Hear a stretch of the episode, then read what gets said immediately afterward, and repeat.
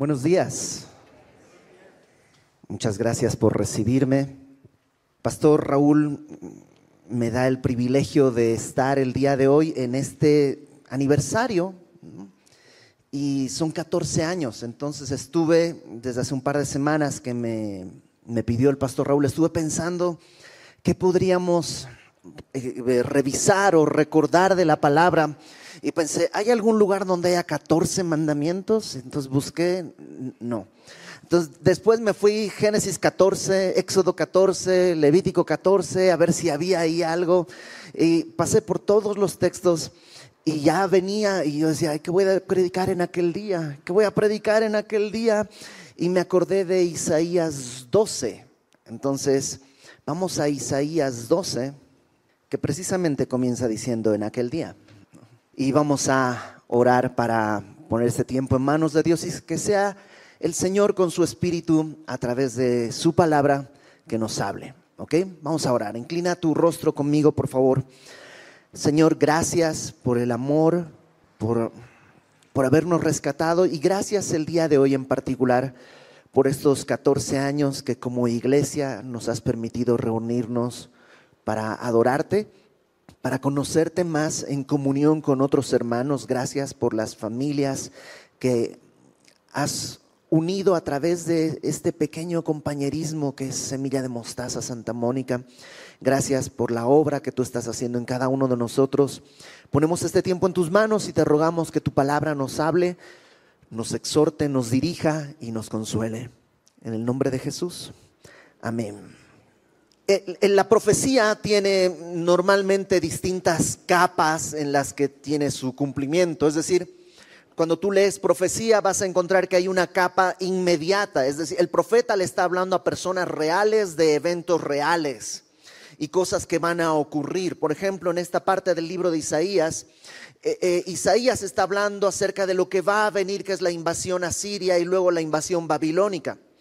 Ahora, para nosotros eso históricamente es un hecho, porque sucedió así, pero digamos que pues es solo historia, porque ya pasó. No tenemos el día de hoy el peligro de que invada a Siria o que invada a Babilonia, porque esa es solo una perspectiva de la profecía, un cumplimiento local. Normalmente ese cumplimiento local prefigura muestra, eh, digamos como que revela un poquito un cumplimiento futuro. Y muchas veces esta invasión de Babilonia o de Asiria prefigura algo que sucederá en el final de los tiempos. Entonces la profecía también tiene esa segunda capa que habla ya no del pasado histórico, sino de un futuro que vendrá, cuando eh, eh, se cumpla eh, toda esta parte escatológica que leemos en Apocalipsis y otros libros. Y, y, eso es apasionante también, y es la palabra de Dios y nos muestra que Dios escribe la historia desde un punto distinto al nuestro, porque Él ya vio todo lo que sucede, Él es todopoderoso, Él es eterno. Pero también hay otra perspectiva de la profecía que tiene que ver con nosotros. Cada uno de nosotros en cada día de nuestra vida. O sea, el conocimiento histórico es bueno, pero es histórico. El conocimiento profético es bueno, pero ¿qué tal que no llegamos a ese punto? ¿Qué tal que mañana morimos y nunca vemos levantarse el anticristo? ¿Y qué tal que no? Pero hay algo que hacemos todos los días que es vivir el hoy. Y este texto habla precisamente de ese hoy, de un nuevo tiempo. Antes de entrar en Isaías, por favor, acompáñame a Hechos, capítulo 1, porque Hechos capítulo 1 acaba de resucitar, bueno, 40 días atrás resucitó nuestro Señor Jesucristo y ha estado conversando con sus discípulos acerca del reino de Dios y antes de ascender sucede algo en Hechos 1, versículo 6. Hechos 1, 6.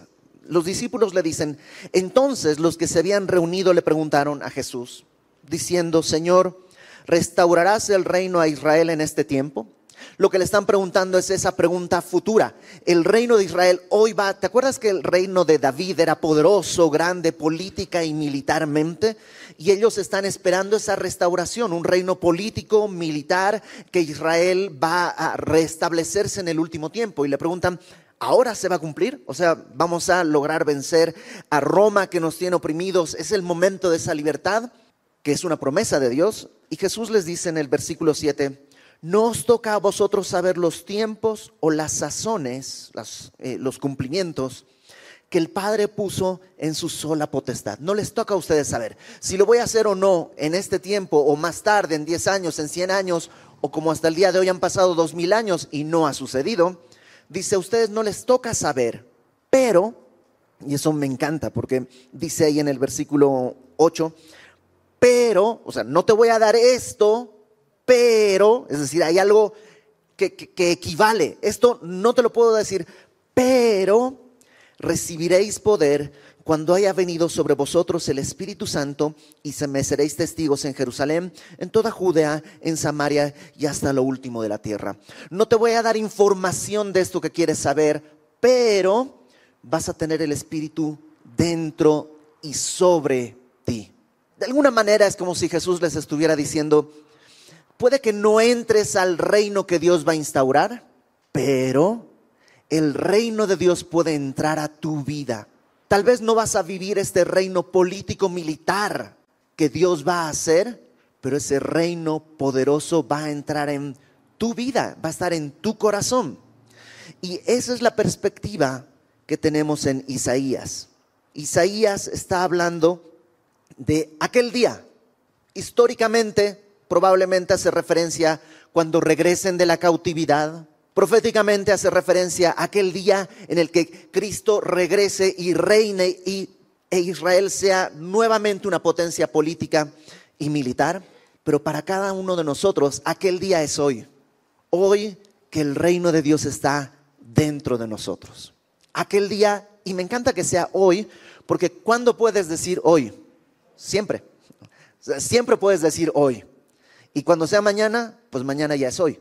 Y dentro de hace 14 años, cuando empezó Semilla Santa Mónica, era hoy. El primer aniversario de Semilla Santa Mónica, el pastor Raúl me invitó a predicar allí en Escapotzalco todavía, y fui y era hoy. Y 14 años después seguimos en hoy, porque aquel día es hoy. Entonces, Isaías capítulo 12 dice, en aquel día, hoy, cantará, cantaré a ti, oh Jehová, pues aunque te enojaste contra mí, tu indignación se apartó y me has consolado. En aquel día dice, cantaré a ti, oh Jehová, pues aunque te enojaste contra mí, ¿por qué se enojó Dios contra nosotros? Pues porque éramos merecedores de la ira de Dios. El enojo de Dios no es como nosotros nos enojamos. Nosotros estamos felices y de pronto pasa algo y ah, no puede ser posible. El, el enojo es este cambio de humor en nosotros. Estaba todo bien y de pronto hay quien se enoja mucho, muy seguido, hay quien se enoja poco, no se nota, pero es ese cambio de humor. En el caso de Dios no es así. Él es el mismo ayer, hoy y siempre. La ira de Dios es la respuesta justa al pecado de la humanidad. Él no es que oh, se enoja. Él dice la palabra, eh, Salmo 7 me parece, que Él está eh, indignado con el impío todos los días. Porque es lo justo, no, no es injusto. ¿Cuál es la respuesta correcta ante el pecado? La ira de Dios. Y nosotros estábamos muertos en nuestros delitos y pecados bajo la ira de Dios y era justo, era lo que merecíamos. Y, y, proféticamente Isaías dice, te enojaste contra mí, pero tu indignación se apartó. ¿Cómo se apartó la indignación de sobre cada uno de nosotros? En la cruz. No es que a Dios se le pasó. ¿Alguna vez te enojaste y luego se te pasó? Como, bueno, ya se me pasó. Y cada que luego te acuerdas y dices, ay, sí, es que sí. Bueno, pero ya, ya se me pasó. ¿no? Ya, gracias a Dios, no tengo rencor por todo lo que me hiciste, porque la que ya ves y Dios no se le pasó. La paga del pecado es muerte. Y en justicia, Él murió por nosotros. O sea, no es que a Dios se le pasó el enojo, sino que el enojo tuvo su pago y por eso con justicia los que creen en Cristo pueden pasar al reino de Dios. Y no es porque Dios hace trampa. No es que Dios me ve a mí y dice, mira, Ibert sí es un pecador, pero pues me cae bien, déjalo pasar, déjalo pasar, no pasa nada. Eso sería corrupto. No protestamos contra la corrupción todos los días de las autoridades y los gobiernos. Y que, es que no hacen. Bueno, ¿te imaginas si Dios dijera, bueno, pase, es pecador, pero que pase? Sería un corrupto. Y Él no puede ser corrupto. Él es santo, santo, santo. Entonces, ¿qué es lo que hace? Paga. De tal manera que cuando yo creo en Cristo, cuando creo en su sacrificio, creo que soy pecador, creo que Él pagó por mis pecados, lo que pasa es que cuando Él muere, su muerte es a favor mío. Es como si yo hubiera muerto y su resurrección es como si yo estuviera vivo. Entonces, aunque te enojaste contra mí, tu indignación se apartó. No solamente se apartó esa ira, eh, dice eh, Pablo, lee Romanos capítulo 5, habla completamente de esto, que ahora tenemos paz para con Dios. Pero no solo eso, sino dice ahí, y me has consolado. Si Dios te perdonara, ya sería suficiente, ¿sí o no? Ya Dios me perdonó. Pero no solo nos perdonó, sino que se acerca y nos consuela. El mejor ejemplo que tengo en mente, que es así en chiquitito, que no, revela completamente esto, pero más o menos para que nos demos un poquito la idea. Imagina que tu hijo pequeño, cuatro o cinco años, rompe un jarrón valioso que tenías, que era una herencia del abuelo, del abuelo, del abuelo, y no sé, y lo rompe por jugar. No, no es que se tropezó y se cayó, sino que jugando prom lo rompe y tiene miedo. Sabe que, es, sabe que ha hecho algo malo, tiene miedo por lo que va a pasar, pero tú le amas y sabes que aunque el jarrón es muy valioso, no vale el corazón de tu hijo. Entonces vas, lo recoges del suelo a tu hijo, ¿no? que está tirado ahí, a lo mejor le tienes que curar una herida y le dices, no pasa nada, yo voy a comprar otro jarrón. O sea, sí es caro, lo voy a comprar. Y no solo le dices, bueno, está bien, voy a tener que pagar eso, sino lo abrazas, lo cuidas. Es, o sea, Dios hizo eso con nosotros. Pero eso es un chiquitito, ¿ok? Solamente para que nos dé esa idea. Nosotros éramos enemigos de Dios. Él no era enemigo nuestro. Nosotros éramos enemigos de Dios y siendo enemigos de Dios, Él vino a morir por nosotros. ¿Para qué? Para que su indignación, su enojo pueda apartarse y podamos recibirse con su consuelo. ¿Cuándo? En aquel día, hoy. Versículo 2. He aquí Dios, y aquí Isaías presenta a Dios de tres maneras. Número uno, dice, Dios es salvación mía, me aseguraré y no temeré. La primera forma en la que Isaías describe a Dios es, dice, Dios es salvación mía, no solo salvador mío, sino salvación. Él es mi salvación. No solo fue mi salvación, porque cuando yo le entregué mi vida al Señor, Él fue mi salvación, mi salvador y mi salvación. Pero Él es mi salvación.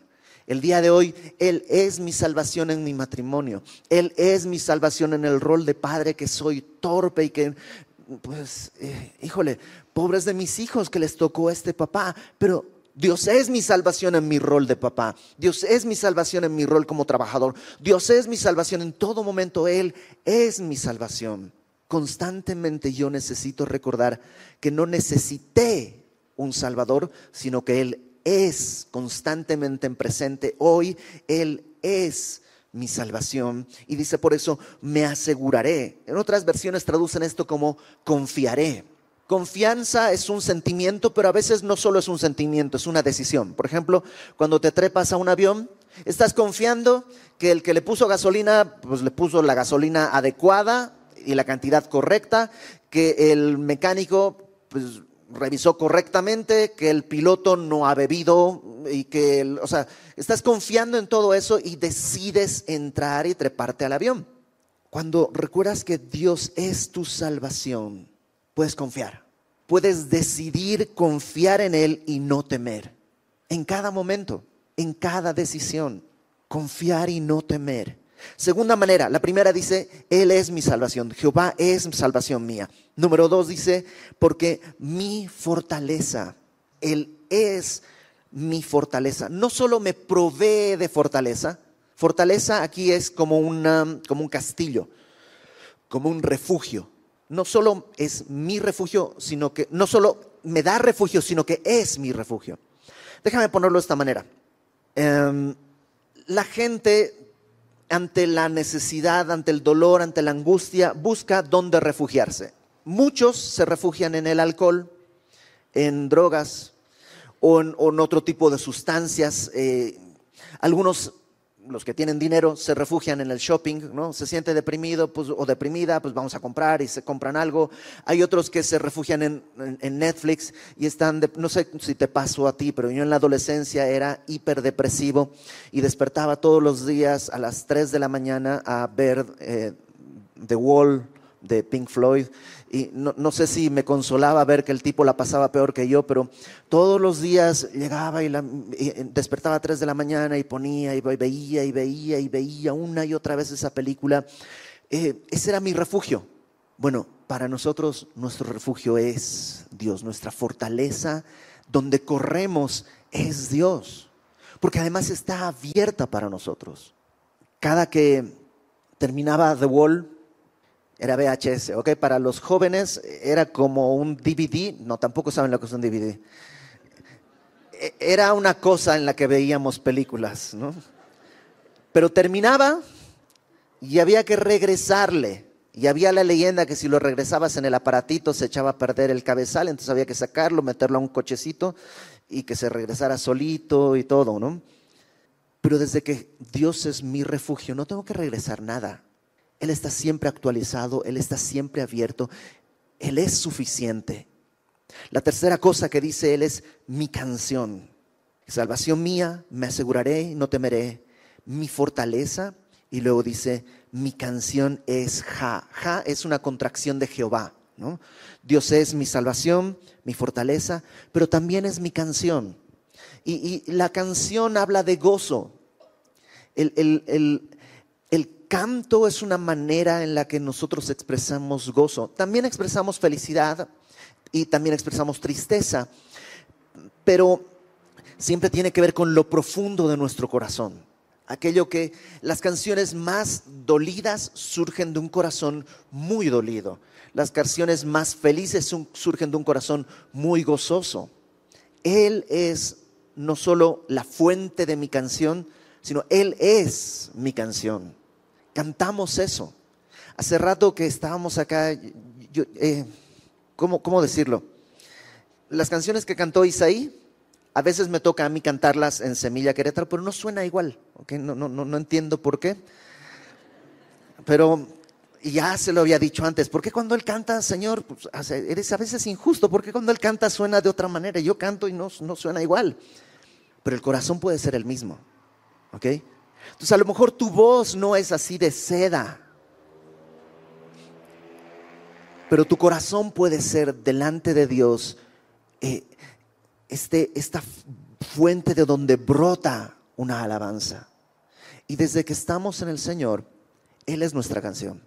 Él es lo, que, lo que brota de nuestro corazón al despertar y decir, Señor, gracias por la familia que tenemos, por la casa que tenemos, por el trabajo. A veces gracias Señor por estos problemas que nos enseñan a depender de ti. Él es nuestra canción. Entonces Isaías dice, cantaré a ti porque me has perdonado, me has consolado. Tú eres salvación mía, tú eres mi fortaleza, eres mi canción. Y termina diciendo, quien ha sido salvación para mí. Es como un sándwich, ¿no? Comienza diciendo en el, verso 2, salvación mía y termina diciendo el verso 2, salvación mía, porque Él es el principio y el fin, el alfa y la omega. Versículo 3, sacaréis con gozo aguas de las fuentes de salvación. La, idea de las aguas en la Biblia tiene que ver con sed. Considera la época y, el momento, la geografía, donde se escribió todo esto, son zonas desérticas. Entonces, una fuente de agua es algo muy valioso. Es algo eh, que, o sea, tener un pozo es algo muy valioso. Tener una fuente de agua, un ojo de agua de donde brota un río es muy valioso. Porque pues ahí hace calor y hace sed. Y lo que en la vida diaria es, es esta insatisfacción que tenemos. Todos tenemos una sed, algo que, está insatisfecho, que requiere, ah, necesito algo. Y ese algo antes de Cristo se, se trata de de resolver pues lo mismo, con alcohol, con éxitos profesionales, con eh, relaciones, con un montón de cosas, pero, pero no se apaga. Jesús le dijo a la mujer samaritana ahí en el pozo en Juan capítulo 4, el que beba de esta agua volverá a tener sed, porque no se apaga. ¿Viste los libros de autoayuda? Si los libros de autoayuda funcionaran, comprarías uno y ya. Pero ¿qué pasa con los libros de autoayuda? Compras uno, ah, sí, no me ayudó muchísimo, y luego tienes que comprar otro, y luego otro, y luego otro, y luego otro, y luego otro. Y nunca, y en cambio la Biblia, ¿cuántas Biblias necesitas? O sea, es una Biblia, porque es suficiente. Entre paréntesis, ya lo he dicho antes, pero un libro de autoayuda en sí mismo es una contradicción porque alguien te tiene que autoayudarte, entonces no es autoayuda, alguien te está queriendo ayudar. En cambio, Dios lo que promete es, el que beba de esta agua volverá a tener sed, pero el que beba del agua que yo le daré no tendrá sed jamás. Y desde aquel día que tú le entregaste tu vida a Cristo, que entendiste que su indignación se apartó de ti por la cruz y te ha consolado, en que Él es tu salvación, que Él es tu fortaleza, en que Él es tu canción, desde aquel día dice, puedes sacar con gozo aguas de las fuentes de salvación. Y, ya no tienes esta sed que te destroza, que te angustia y que, que te hace la vida imposible. Y entonces, ¿cuál es el siguiente paso? porque todo eso es personal, es lo que me pasó a mí.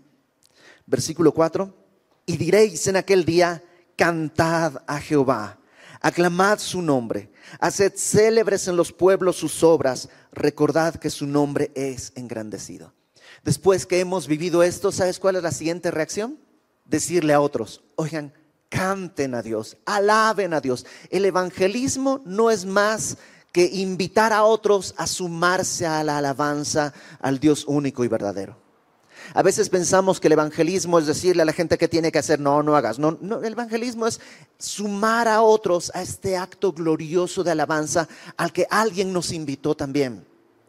Por eso dice, le dirás a otros, canten a Dios, aclamen su nombre, hagan grandes, hagan célebres en los pueblos sus obras. ¿Ha hecho Dios obras célebres contigo? Yo soy de Bolivia y conocí al Señor cuando llegué a México en aquel lejano 1999. Llegué el 98, el 99 conocí del Señor y entonces no conozco, en, Bolivia mi familia, mis amigos, pues nunca me conocieron cristiano. Y cuando tengo la oportunidad de ir, a veces me encuentro con gente de aquella época y todos invariablemente me dicen, ¿cristiano? ¿Tú? ¿Cómo es posible? eras el peor de todos. Y yo, pues sí, ya sé, pero pues es lo que Dios dice, que escoge lo vil y lo menospreciado, lo que no es, para avergonzar a lo que es. Y, puedo narrar las obras que Dios me ha casado, sí, 15 años, ¿cómo es posible, Ibert? Pues no sé, yo tampoco, solo sé que Dios lo hizo.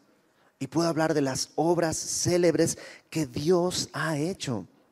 Entonces dice, haz célebres en los pueblos sus obras, recordad que su nombre es engrandecido. Verso 5, cantad salmos a Jehová, porque ha hecho cosas magníficas. En estos 14 años, Dios ha hecho cosas magníficas aquí en Semilla. Ha hecho cosas que nadie, ni siquiera el pastor Raúl, puede sospechar que han sucedido. Hay gente que aquí ha conocido del Evangelio. En estos 15 años hemos visto partir personas Hemos visto llegar a personas sin Cristo y les hemos visto irse a casa con Cristo. Hemos visto irse eh, a personas dejando familias consoladas, que saben dónde está aquel que partió. Dios ha hecho grandes cosas. Y estos 14 años son solo una excusa para seguir anunciando que Dios está haciendo esto. Dice, Jehová ha hecho cosas magníficas. Se ha sabido esto por toda la tierra. Regocíjate y canta, oh moradora de Sión, porque grande es en medio de ti el Santo de Israel. Ya con todo lo anterior uno quedaría como más que satisfecho, pero además añade dos cosas. Una, dice, Dios es grande, lo cual nunca es suficientemente, o sea, nunca lo hemos dicho suficiente. Decir Dios es grande nunca va a ser suficiente porque siempre es más grande. ¿Qué tan grande es Dios? Es tan grande que yo necesito la iglesia para poder ver a Dios.